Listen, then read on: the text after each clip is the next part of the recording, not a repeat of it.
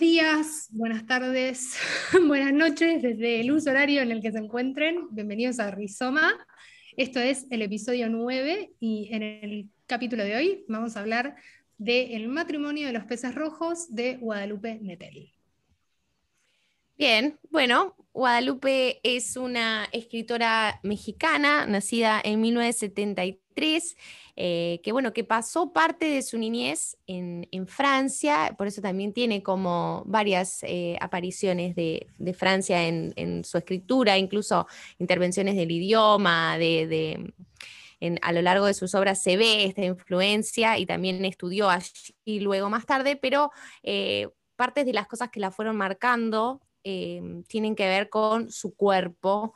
Eh, desde que era chiquita tenía problemas oculares, eh, tenía cataratas, un ojo prácticamente que, se nota o se ve averiado. Eh, y, esto hizo que obviamente, digo obviamente porque es lamentablemente pasa mucho, que sufriera bullying y acoso escolar, y esto también la impulsaba a escribir. Eh, voy a después contar una anécdota personal de que tuve la oportunidad de coincidir con, Guadalupe en un ciclo de literatura con Pedro Mairal. Y bueno, ella también contaba que fue medio gracioso esto, porque ella escribía de sus compañeros, escribía casi... Eh, provocando maldiciones que les caían eh, a sus, compañeros nenes porque, por esto del acoso escolar y que una vez tuvo, fue obligada a leerlo en público y entonces después sus compañeritos querían que escribiera más, quería aparecer en sus cuentos y, todo eso hizo que ella desde chiquita compartiera un montón su, escritura. Em, bueno, movida por su cuerpo, por, todo lo que pasa en, su vida y cómo ella aprendió a ver de distinta manera. Ella ve belleza en las cosas extrañas y, en lo cotidiano también. Bueno, escribe muchísimos géneros, hizo poesía. También en, en, este encuentro ella dijo que durante un tiempo la poesía la visitó y fue como una magia que luego se acabó y nunca más la visitó pero se metió en el género autobiográfico, eh, tiene una obra que quizás bueno, él nos va a contar un poco más, pero es el cuerpo en que nací. Y, en, esta, en esta intervención que tuvo también contó que fue desafiada a escribir de manera autobiográfica y ella pensó que no iba a ser algo que le, iba a gustar, pero finalmente le gustó tanto que no lo pudo soltar. Así que después del cuerpo en que nací, publicada después del invierno, que tiene mucho de autobiográfico, pero luego sigue con otros géneros. El libro que, que leímos, El matrimonio de los peces rojos, es un libro de cuentos que nada tiene que ver con, con, ella como biografía o como autoficción o como este género más, más novelesco que ella hace también, sino que son cuentos. Es un libro que se publica en el 2013 y está atravesado completamente por la naturaleza, que es algo que ella hace mucho, ve... Em, la naturaleza, los animales como analogías de la vida. Por eso quizás eh, en, en, ver la belleza en lo extraño y en lo exótico atraviesa su obra. Bueno, con esto, eh, con esto último que decís particularmente, quiero agregar que durante esta semana yo estuve viendo una, una entrevista eh, de, Guadalupe sobre específicamente el matrimonio de los peces rojos y cuando le preguntan Em, porque, escribe con esta analogía de los animales, ella dice que esta comparación de animal versus humano, eh, donde el humano, digamos, lo único que se diferencia de lo animal, entre otras cosas, igual es la razón, y dice que cuando hay que enfrentarse a algo así como más de las entrañas, como el amor, la muerte, la sexualidad, tendemos a paralizarnos y no dejamos de, digamos, y eso es lo que suelen hacer los animales también, que lo tienen como más claro todo esto del instinto, ¿no? Que nosotros la razón a veces lo que hace es cohibe un poco el instinto. Te interrumpo eh, un segundo para agregar algo que tiene que ver con esto, que es este libro que vamos a trabajar hoy al principio, tiene dos citas y una de las citas es de Plinio el Viejo, que es como, me parece que era como un médico o algo romano del siglo, no sé, 23 después de Cristo, y decía, todos los animales saben lo que necesitan excepto el hombre. Bueno, de hecho, cuando termino de escuchar esta entrevista, que es una entrevista que le hacen apenas escribió el libro, vuelvo a, la primera página y dice exactamente eso. Entonces, con lo que concluyo es que dice que esta analogía lo que le sirve es que en realidad eh, somos todos animales y estamos todos dentro de la misma especie. Y esto de diferenciarnos versus la razón, que muchas veces lo que nos hace es, si bien nosotros lo tomamos como una ventaja, en lo más de las entrañas, en lo que en donde más hay que poner eh, de lo propio, termina ganando el instinto animal. Entonces, mm. tan distintos a los animales no somos, pues somos todos de la misma especie. Y después le preguntan, así como dato medio, medio curioso, le preguntan por qué esos animales, y ella cuenta que particularmente, bueno, después vamos a entrar en, en los cuentos de, de, este libro, que le pasó específicamente en todos hechos relacionados de, su vida. Por ejemplo, no sé, en el primero le regalaron dos peces eh, beta, que es el cuento trata de los peces beta. Después cuenta una anécdota de cuando ella estaba viviendo en Barcelona y se le inundó el, digamos, el, piso de cucarachas y que después se dio cuenta que era el barrio y que después se dio cuenta que era la ciudad. Y después, bueno, vamos a entrar un poco más en, en lo específico. Y lo último para agregar, que no es de este libro, lo que decías vos, es que, bueno, yo leí casi, casi toda su obra, de hecho hoy terminé poniendo a comprar al último libro que me falta, que es El huésped, em, y lo que sí te puedo decir es que respecto de esta, de esta conjunción con los animales, eh, su último libro, que es La hija única, también hace referencia a unos... Eh, digamos, a unos pájaros y cuenta un poco cómo es la maternidad eh, versus los pájaros. Y después el libro más autobiográfico, como dijiste vos, es El cuerpo en que nací, que habla específicamente de, de, su problema, ella no ve de un ojo desde muy chica, como contaste vos, y después del invierno ella retoma parte de su adolescencia, y lo que ella dice es que con la escritura de estos libros autobiográficos trata como de poner en palabras todo lo que a ella le como le pasaba por dentro y le explotaba y como que muchas veces es lo que tendemos a hacer los que intentamos o escribimos, que, que es un poco hacer esto, como una pequeña catarsis, obviamente reeditada y, y, conversada con un montón de, editores buenos, como tiene ella en Anagrama, específicamente en la edición Anagrama, pero, pero bueno, a mí me parece una de las escritoras de verdad, eh, una referente de la escritura femenina que por suerte eh, se le está dando más visibilidad. Perfecto, bueno, no sé em, si quieren seguir con algo de la biografía o seguimos directamente con el cuento, los cuentos. Vamos, vamos, al libro, vamos Dale, perfecto. Ahora. Bueno, el libro son cinco cuentos, ¿no? El matrimonio de los peces rojos, la guerra, en el, el primero, los animales que atraviesan son los peces. En la segunda, guerra en los basureros, las cucarachas. Eh, felina, los gatos. ¿Hongos? Bueno, ella dice, que si los hongos no es un animal, no es un animal, es parte como del reino del ser vivo. Sí, son increíbles, o sea, además. Vos sos adicta. Adicta, me encanta. En algún momento contaremos la historia de que. Reino fungi. Adicta al reino fungi. Ay, me parece increíble. Bueno, igual estaba, estaba muy increíble eh, aparejada la, simbiosis desde el mundo fungi. no solo en la, vida, sino que digo en el cuento. Vamos a empezar seguro por el primero, ¿no? Bueno, no, dale, vamos al fungi. Vamos al fungi. Vamos al fungi. Perfecto. Ese, el de los hongos, bueno, wow.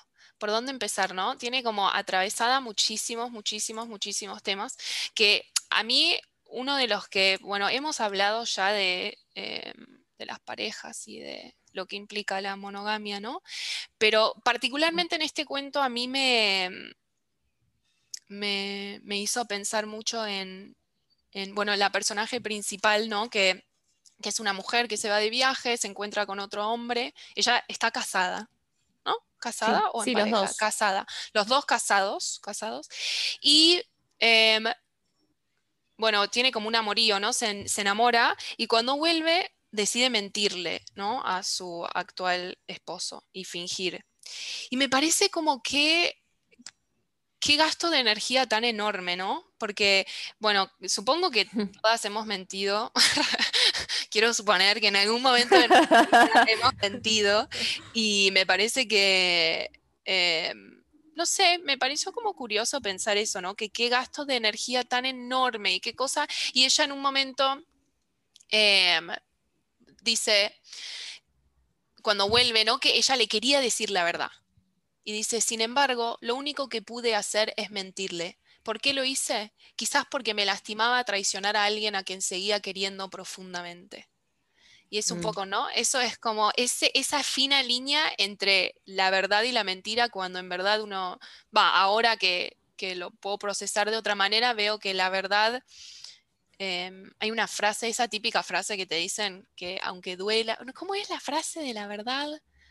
Eh, como siempre es preferible la verdad aunque duela o algo así, cada vez lo creo más. Sí. Sí, em, a mí particularmente lo que me pasa es que me agarra como en un debate medio filosófico entre mentira versus ocultar la realidad. Y me parece que la mentira es uno de los, el amor, la libertad, etcétera. La mentira es uno de los principales temas de la filosofía que, por supuesto, todos los filósofos abordan y aún hoy nadie tiene respuesta.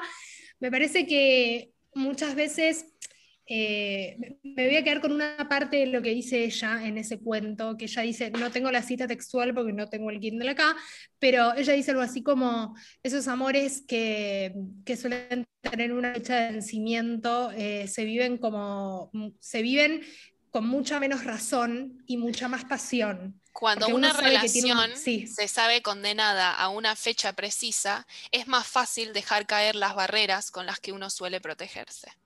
Exacto. Es, mm. A mí me pareció fantástica. Entonces, mm. un poco lo que quiero decir es, e, e, es, esto, que viene de, capítulos anteriores. De hecho, este libro trae, cuando, cuando me di, este cuento trae, cuando me di cuenta, me, me flashó la cabeza, trae a la relación Simón de Beauvoir-Jean-Paul Sartre, que lo dice en una parte. Em, me parece que a veces uno miente en pos de verdad, de no hacer doler al otro, porque no todos tenemos las mismas prioridades y uno de los grandes problemas del ser humano es que no todos compartimos los mismos valores. Y con esto no estoy diciendo que haya valores que estén bien ni valores que estén mal. Los valores son simplemente valores y uno los toma como buenos y uno toma otros como malos. Entonces, eh, si bien yo también siempre prefiero saber la verdad, porque con la verdad puedo decidir qué hacer y con la mentira no, eh, me parece que muchas veces uno lo hace en pos de proteger al otro. Y muchas veces, como dijiste vos o como dice la cita, uno hace lo que puede. Y juzgar lo que uno puede muchas veces es como, es muy hipócrita, porque todos hacemos lo que podemos. Creo que también hay muchas maneras, ¿no? Porque en otra parte de, este, de este cuento em, hace justamente una analogía, ¿no? De, em, de los sentimientos con los hongos. Y dice, los organismos dinámicos vitales muy diversos pueden ser catalogados como hongos, ¿no? Entonces dice que el reino es muy diverso y todos se llaman hongos. Y dice, concluí que con las emociones ocurre algo semejante. Muy distintos tipos de sentimientos, a menudo simbióticos, se definen con la palabra amor. Entonces está lo mismo, está esto del amor, qué significa el amor y qué significa la verdad, ¿no? Entonces, a veces es encontrar la manera de comunicar la verdad, porque por más que vos sabes que al otro le va a doler, no es lo mismo decirle, sos un cornudo, a decirle lo que te está mm. pasando, a expresarle tus sentimientos, a realmente confiar en el otro, ¿no? Es como, nada, eso, me parece creo que tiene que ver más allá, o sea, en esa delgada línea sobre ocultar, mentir o decir la verdad y todo esto que estamos hablando, hay algo de sostener la mentira que a ella no la lleva a ningún buen puerto, digamos, ella se involucra con un síntoma, o sea, ella se involucra con un hongo a nivel tal que la micosis termina siendo em, una conexión con su amante, eh, en donde ella ya no puede sostener nada decide interrumpir el tratamiento, eso también es sostener algo, es un montón de energía puesta en sostener algo que, se derrumba por no asimilar realmente. No digo que deje al marido y se vaya con el amante, porque el amante también tenía a su mujer que no iba a dejar, pero incluso es, es eh, todo lo que me hizo pensar esto es el nivel de dependencias que a veces se generan en los vínculos. Eh, por eso la simbiosis me parece una dependencia. A veces la adrenalina de lo nuevo es eh, una droga. es realmente es eh, uno, uno, puede quedar enganchado en muchas de esas cosas. Por eso como eh, verdad y mentira, incluso desde lo filosófico, a veces es extramoral, digamos, pero hay un lugar donde uno sostiene la simbiosis. no sé, lo dejo ahí porque no termina bien, no es una historia que termina bien. Y creo que además atraviesa, sí, no, no, no, no sé si termina bien. Me parece que no, de nuevo, como que estoy medio existencialista en ese punto, pero me parece que, Ah, o sea, donde te lleva a pensar es en qué es lo que dejas y a qué es lo que te arriesgas, a qué te arriesgas y un poco eh, tiene que ver con la cita que hablábamos antes, como las barreras, ¿no? Porque uno, digamos, que la institución del matrimonio, ¿no? Eh, ¿Qué significa? Bueno, según la Biblia, estar casado para toda la vida hasta que la muerte los separe, etc. Y, podés enamorarte, no sé, es como, eh, a eso voy, como por, por por mantener una creencia fehaciente en, una ley. Eh, es como, me parece que somos seres humanos que cambiamos todo el tiempo y está bien cambiar, porque crecemos y aprendemos. Entonces me parece que yo lo del hongo lo llevé más a que eh, no animarte a de verdad vivir lo que querés vivir te termina pudriendo por dentro. Ah, Recontra, sí, sí, sí, ella elige, elige habitar primero su cuerpo de esa, micosis y luego termina promoviendo en su vida la humedad necesaria para esa putrefacción. O sea, es un montón. Es un montón, es un montón, pero me parece súper real, no sé, también como algo que eh, uno, si no está cerca de eso, dice, ay, eso, como, pero que pasan esas cosas, guacho, de que la gente hace ese tipo de... Es como es a tal punto que uno sacrifica parte de su cuerpo, ¿no? Y de hecho muchas veces nosotras hemos tenido... Eh, durante la adolescencia, ¿no? Esta, esta sensación de no estar con alguien y que te arranquen un brazo o de, pues sea familiar, sea enamorado, sea lo que sea, pero que algo te arranquen. Em, yo voy a agregar una sola cosa más. Yo tengo una frase de una amiga nuestra que no, me olvida más en un momento, una relación muy simbiótica, diciendo, no entienden, yo siento que me falta un brazo. Y Creo que, se compromete el cuerpo. Y em, sí, ahí Luis está diciendo que pasemos a otro que me parece muy bien y podemos y podemos hacer, me parece que con esto, con la institución del matrimonio, podemos unirla al segunda, que es, eh, o bueno, un montón. Al primero.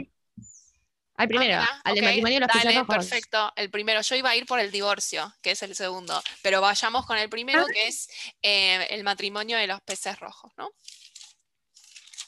Eh, para mí, el matrimonio de los peces rojos fue una piña en la cara o sea, lloré dos veces mientras lo leía. Eh, sí, bueno, cada uno cuenta sus experiencias, pero me, me, pareció impactante totalmente la violencia del macho, la vulnerabilidad de la hembra, el espacio. No lo digo como una, como lo digo propiamente vinculado a la naturaleza. Muchas veces esto, y en estos especímenes era así, directamente las definiciones del macho pez beta era la violencia con la que, con la que dominaba. Eh, realmente me, pareció increíble la línea trazada entre cómo ella vivía su matrimonio y esa pecera.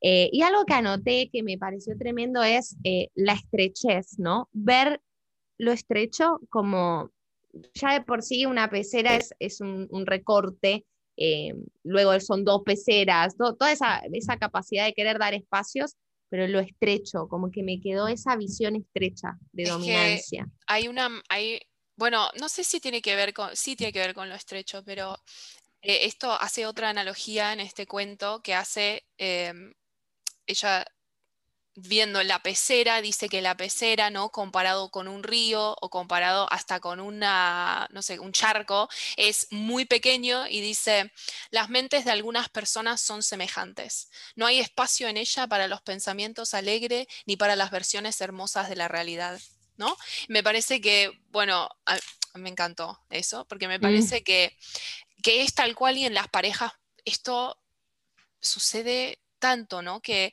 es muy difícil correrse de eso o abrir el panorama y darse cuenta de que es, esa forma no es la que lleva hacia, no sé, cierta satisfacción, ¿no? Sino que te está realmente haciendo mal o... Pero entra ahí otro factor que es el tiempo, ¿no? Porque además esta mujer está pasando por un momento muy particular ¿no? Porque, bueno, está embarazada y a punto de ser madre y luego sucede que es madre. Em, y me parece que ahí confluyen tantas cosas, además, que no sé si vieron reflejado, por, por esto de las peces, no sé si lo viste reflejado en la pareja, esta violencia. Sí, yo creo que más que nada tiene que ver como, eh, ya de por sí somos seres humanos complejos, todos y cada uno de nosotros. Eh, gestar otro ser humano y sobre todo lo que le pasa a la mujer y también en paralelo a lo que le pasa al hombre, porque digo, muchas veces, yo, me pongo del lado de mujer porque soy mujer, pero muchas veces el hombre eh, también tiene todo un proceso que va por dentro sin tener, sin esa vida. Y es muy difícil hormonalmente confluir todo eso. Y muchas veces em, los deseos eh, están como muy eh, cohibidos un poco o están como muy dirigidos por, por el deber ser. ¿no? Eh, Guadalupe es, una, es, una, escritora que toca mucho el tema de la maternidad en varios de sus libros y me parece que un poco tiene que ver con esto, ¿no? Como las ganas y el deseo. Muchas veces eh, en una pareja no se tienen durante el mismo tiempo. Y el no tener, el, que el deseo no sea durante el mismo tiempo hace que pueda, eh, que existan estos tipos de problemas. Porque es sabido que cuando uno quiere más algo que el otro, ya sea en el amor, ya sea en un proyecto, ya sea en donde fuere, eh, existe este conflicto de intereses. Y el conflicto de intereses dentro de una convivencia es muy complicado. Y me parece que es un poco lo que trata de, decir, ¿no? En este espacio donde la pecera es la analogía del departamento y donde es la analogía de la mente, del hombre, de la mujer. yo saqué eso. Sí, quiero leer una cita sobre eso, porque Iris preguntaba si veíamos esa analogía entre el matrimonio, y claramente lo veo porque creo que se muestra a través de eso, pero además decía, ¿no? Como eh, es, tiene re que ver con lo que decía Ailu recién, eh, cuando los deseos son eh, anacrónicos o que, que no, no coinciden entre el macho y la hembra para ser heteronormados, lo que fuera, pero pareja de la forma que sea, quizás despierta insatisfacción y violencia y el mundo se hace un embudo, pero el libro dice, ¿cuánta sabiduría había entonces en la naturaleza? Ese animal era consciente, vaya a saber cómo, de que no era buena idea quedar encinta, ni siquiera contando con un espacio tan amplio y bien acondicionado como el suyo. Me pregunté también si lo que la disuadía era el espécimen con quien cohabitaba o si bajo ninguna circunstancia, ni siquiera con otro, hubiera aceptado reproducirse en referencia a la pescadita, la mm. pececita, em, y que eso despertara violencia, justamente. Sí, sí, es interesante. Sí. Eh, bueno, siguiente cuento. Sí, vamos a pasar al segundo, Guerra en los basureros, ¿no? Guerra en los basureros. Quiero, explicar, quiero decir algo que leí en la entrevista, súper breve. Esto sucede, o sea, ella lo escribe, eh, ella lo escribe viviendo en Barcelona, esto ya lo dije antes, pero cuando le preguntan a qué hace referencia, ella dice principalmente a la guerra de lucha de clases en México. Y dice específicamente cuando mm. hay una especie o hay un conflicto que nos atraviesa a todos en común, las clases dejan de importar y luchamos todos en conjunto en pos de poder superar eso. nada, contemos brevemente, eso habla de una invasión de cucarachas en una casa y en el medio de un divorcio, pero digo, me pareció muy, muy buena analogía y ella, ella dice, yo quise explicar esto en el cuento con la analogía de las cucarachas. Mira. Mm. Eh, bueno, este cuento es de un, trata de un niño, ¿no? Que ahí podemos introducir lo de los distintos narradores a través de, de los cuentos, porque este narrador es, viene siendo muy diferente. Neru creo que había, yo, sorry, me olvido, tengo memoria, pero son dos, ¿no? Los que narran desde el punto de vista de un hijo. Sí, este y el último, el de la serpiente, que es desde el narrador varón, hijo sí, dije, pero desde la voz de un varón joven. Bueno, a mí este me pareció que, las cucarachas, además, no sabía que tenía esta, esta como analogía que dice Ailu, pero me pareció como muy tremendo todo el cuento de esto, de, de estos sentimientos como de asco y de, de repulsión y de miedo y el final del cuento que es que cuando la madre le dice que se va a internar, ¿no?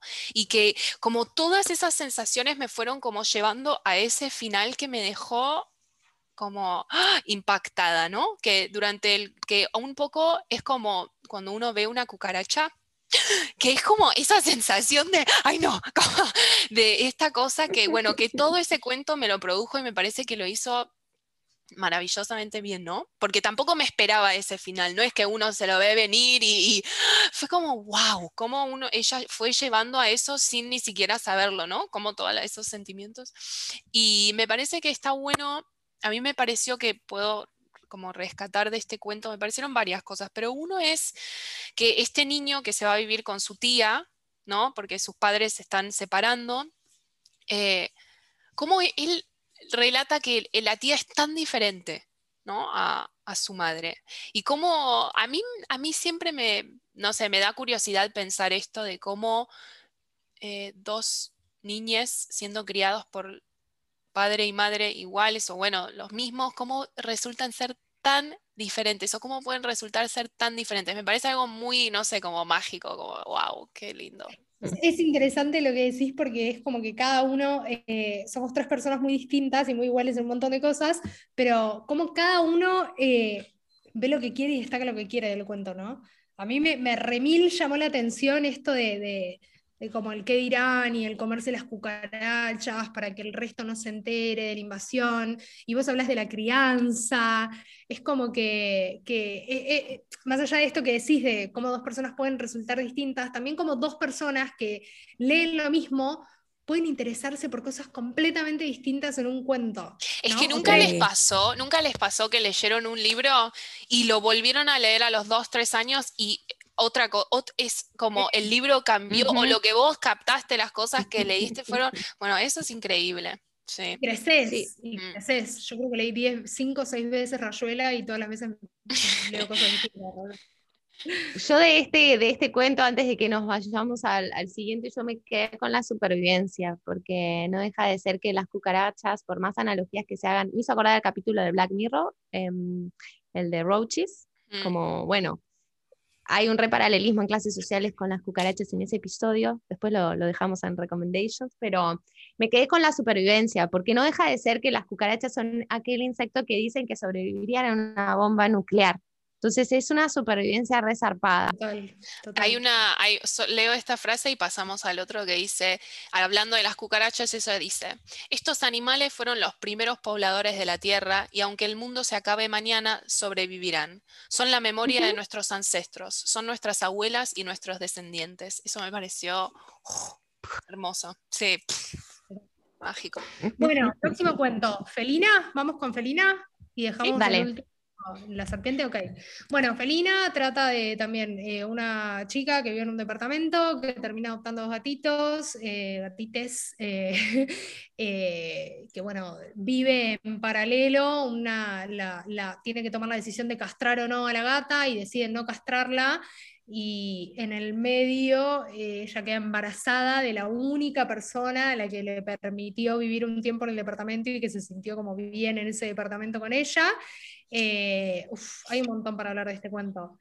Pero creo que yo lo, más lo que más destaqué o lo que más a mí me llamó la atención de este cuento es como eh, la importancia de poder tener al lado una persona eh, que te empuje a, a, decidir digamos, elegir por tu carrera profesional y por tus intereses, porque de nuevo vuelvo al tema del, del ser padres, ¿no? Es como, está, está, tan, tan, que es una ley, que tiene que, que, digamos, que el ser humano tiene que procrear y tiene que dejar descendencia, que muchas veces, lamentablemente, como somos las mujeres ah, las que gestamos una vida adentro, nuestras carreras profesionales quedan muy relegadas. ¿Cuántas veces hemos escuchado mujeres que no las toman en un empleo porque porque tiene, va a ser madre y que se tiene que ausentar de su trabajo, y cuántas mujeres, eh, si bien tienen el deseo de ser madres, lo tienen que relegar porque tienen el mismo deseo o un deseo muy profundo también de poder crecer profesionalmente y en sus carreras. Y este cuento particularmente tiene una persona, bueno, la chica eh, manda aplicaciones a universidades y queda elegida con una beca muy buena en Princeton, que es una universidad de Estados Unidos muy importante. Y cómo esta persona le empuja eh, a elegir y a ir a por la carrera profesional más allá de la decisión de abortar o no abortar a lo que está gestando dentro. Eh, para no herir susceptibilidades, no le voy a decir niño, pero lo que está gestando dentro. A mí me llamó mucho la atención eso. A mí me, pareció como tan bien narrado también, de nuevo, esa, esa desolación, esa, esa cosa sola, esa cosa mm, vulnerable. Eh, eh, me encantó eso que dijiste porque ni en pedo lo había pensado sobre que alguien te diga, no, no, vos seguí, después vemos qué pasa con esto, pero no, vos seguí con esto, me pareció muy bueno, no, no sé si yo lo había resaltado pero de alguna manera la manera en, que los narradores se involucran con lo animal me interpela un montón, porque hay ahí una fantasía, una, una, necesidad de que si está sola, igual algo es una línea paralela a su vida. Y cuando ella se cae por la escalera y cuenta esa escena, a mí casi me desmayo, ¿entienden? El nivel, me, me empezó a dar un pitido en el oído. Es un libro muy sensorial. Claro, y me empezó a dar un pitido en el oído. Y, a veces necesitas que alguien te, como que lo emocional y lo sensorial puede ser un alto mundo, ¿entendés? Está bueno lo que vos decís de que hay nada como... Mm. Sí. A mí me encantó, eh, no tiene tanto, bueno, también tiene que ver con esto, pero a mí me gustó que este, bueno, este cuento como eh, otros, ¿no? Pero este más que nada me parece que tiene que ver con, bueno, el último también tiene que ver como el animal, pero bueno, no. Ah, eh, no, no. Tiene que ver con los animales como compañía, como los gatos. O sea, sí. yo cada día amo más a los gatos, realmente. Es algo que tengo particularmente que me puedo quedar mirándolos y me parecen como, wow, como animales muy majestuosos y últimamente me está pasando con cualquier animal, no tiene que ser un gato, pero hay muchos gatos. O sea, salgo a la calle y hay gatos, no sé, hay gatos. Entonces me encuentro como observando y, y, me parece que es eh, como algo que tengo doble sentimiento, sentimientos encontrados. Porque por un lado me parece como increíble todo esto, ¿no? Pero de poder tener la compañía de estos animales y a la vez me parece que es como un poco cruel de nuestra parte cómo, cómo llevamos eso a cabo y eso también ella lo trata en el libro cuando habla de, de castración, de la castración, que ella dice que cómo podemos quitarle, eh, mm. dice, está en la veterinaria y dice, me dije que ninguno de los dos éramos nadie para elegir por ella. Tenía derecho a ser madre por lo menos una vez. ¿Qué, qué otra misión, me pregunté, puede haber en la vida de los animales sino reproducirse? Me parece que, bueno, que eso un poco también, si vamos a las analogías, es algo un poco fuerte, ¿no? Porque no sé si eso, o sea, si todos somos animales, nosotros también, hay como ciertos... perdón, te interrumpo, yo creo que se lo está diciendo a ella misma, ¿eh? Más que al gato. Es que, eh, por eso decide, decide, ella tiene la, oportunidad de abortar o no, y ella decide no hacerlo. Después termina teniendo un aborto espontáneo. Pero yo creo que se lo está diciendo a ella misma. Es que a veces yo me y también la ¿eh? domesticidad. Mm, a veces es una pregunta que yo misma me pregunto muchas veces y como que hay ahora que el mundo está tan loco también y que hay tantas cosas que uno quizás lo piensa como, ah, viste la típica frase, ¿qué mundo le vamos a dejar o por qué traería un hijo a este mundo, una hija a este mundo? Porque, bueno, eh, pasan tantas cosas, ¿no? Pero, sin embargo, hay como una pregunta muy interna mía, no sé si pasará en los hombres, supongo que también habrá como esta pregunta, pero a mí me suele, como es algo que, wow, dije, claro, ¿cuál es el propósito sino reproducir la especie? sí, pasemos al último. Eh, sí, pero como que incluso, no, como lo que último que quería decir es que, incluso a veces pensamos que tomamos decisiones sobre un montón de cosas y no, y no sé si es que hay un propósito realmente, a veces es una manera muy filosófica de verlo, pero sí quizás está la parte de la domesticidad en todo, en que nadie decida por vos quizás, vos no domesticarte hacia nada y no domesticar animales que después de quizás se, escapan, un día ya no están más. O sea, a veces no decidimos todo. Y que la cultura y la sociedad no decida por vos. Mm. Bueno, el último, eh, la serpiente de Beijing. Sí, bueno, este me pareció interesante, tiene otro animal, claro, una serpiente, y me parece que, bueno, también em, está atravesada por bastantes temáticas. Una de las que yo vi es el tema de la identidad, ¿no? Porque él, es una pareja que tienen un hijo y el padre es eh, chino, pero es fue adoptado de muy pequeño y vive en no sé dónde, en Francia, Francia, Francia, en Francia. Entonces, bueno, como él de más grande fue a, a, ir a China y exploró como su identidad y bueno, tuvo todo un viaje con eso, ¿no?